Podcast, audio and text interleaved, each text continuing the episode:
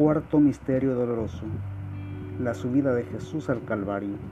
Del Santo Evangelio según San Lucas, capítulo 23, versículos 26 al 31. Cuando la llevaban, encontraron a un tal Simón de Sirene que volvía del campo, y le cargaron con la cruz para que la llevara detrás de Jesús.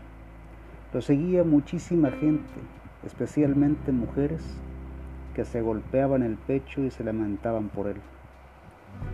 Jesús, volviéndose hacia ellas, les dijo, Hijas de Jerusalén, no lloren por mí, lloren más bien por ustedes mismas y por sus hijos, porque llegarán días en que se dirá, felices las mujeres que no tienen hijos, felices las que no dieron a luz ni amamantaron.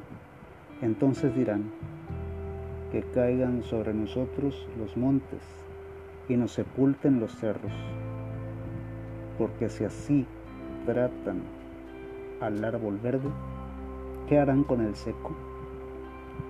Palabra de Dios. Te alabamos Señor. Un árbol seco se quema por eso es importante que estemos adheridos a Jesús.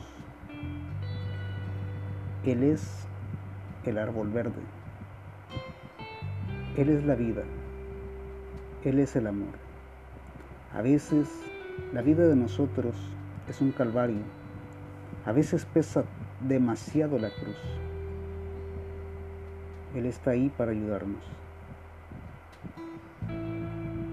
En este cuarto misterio, hermanos, reflexionemos el ir siempre acompañados. Necesitamos una ayuda adecuada que bien puede ser el esposo, la esposa o la comunidad.